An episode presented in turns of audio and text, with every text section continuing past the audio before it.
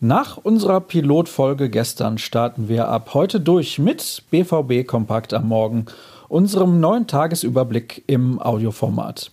Herzlich willkommen dazu. Unsere Testphase läuft zunächst bis zur Winterpause und hier bekommt ihr bis dahin alle Informationen rund um Borussia Dortmund. Ich bin Sascha Staat und fasse jetzt für euch zusammen, was gestern los war und für heute alles ansteht. In der Berichterstattung stand vor allem Lucien Favre im Mittelpunkt. Die Kritik am Trainer der Profis wird lauter.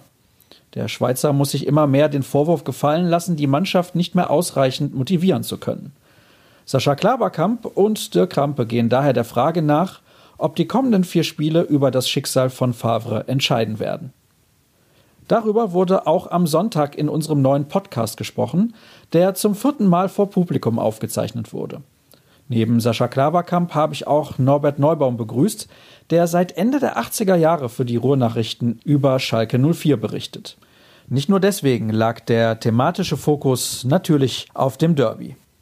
Während der BVB weiter auf der Stelle tritt, lief es am Wochenende richtig gut für einige ehemalige Schwarz-Gelbe, auf die Florian Gröger einen ausführlichen Blick geworfen hat. Christian Pulisic gelang für den FC Chelsea mit einem Hattrick ein bemerkenswerter Befreiungsschlag nach großen Anlaufschwierigkeiten in London, während Stürmer Alexander Isak für Real Sociedad in Spanien zum Matchwinner wurde. Was die anderen Ex-Borussen getrieben haben, erfahrt ihr in seinem Bericht. Was steht heute am Dienstag terminmäßig auf dem Programm?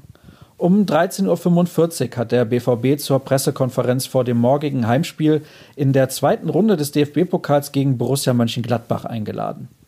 Dazu findet ein Training unter Ausschluss der Öffentlichkeit statt, an dem, Stand jetzt, nur Marcel Schmelzer aufgrund von Hüftproblemen nicht teilnehmen kann. RN-Redakteur Jürgen Kors beschäftigt sich derweil in seinem Artikel mit Mats Hummels. Der Rückkehrer ist bislang der einzige Neuzugang, der nicht nur unumstrittener Stammspieler ist, sondern auch die in ihn gesetzten Erwartungen komplett erfüllen konnte. Was hat er der Mannschaft gebracht? Warum ist er schon nach wenigen Wochen nicht mehr wegzudenken? Unter anderem Antworten darauf warten auf euch.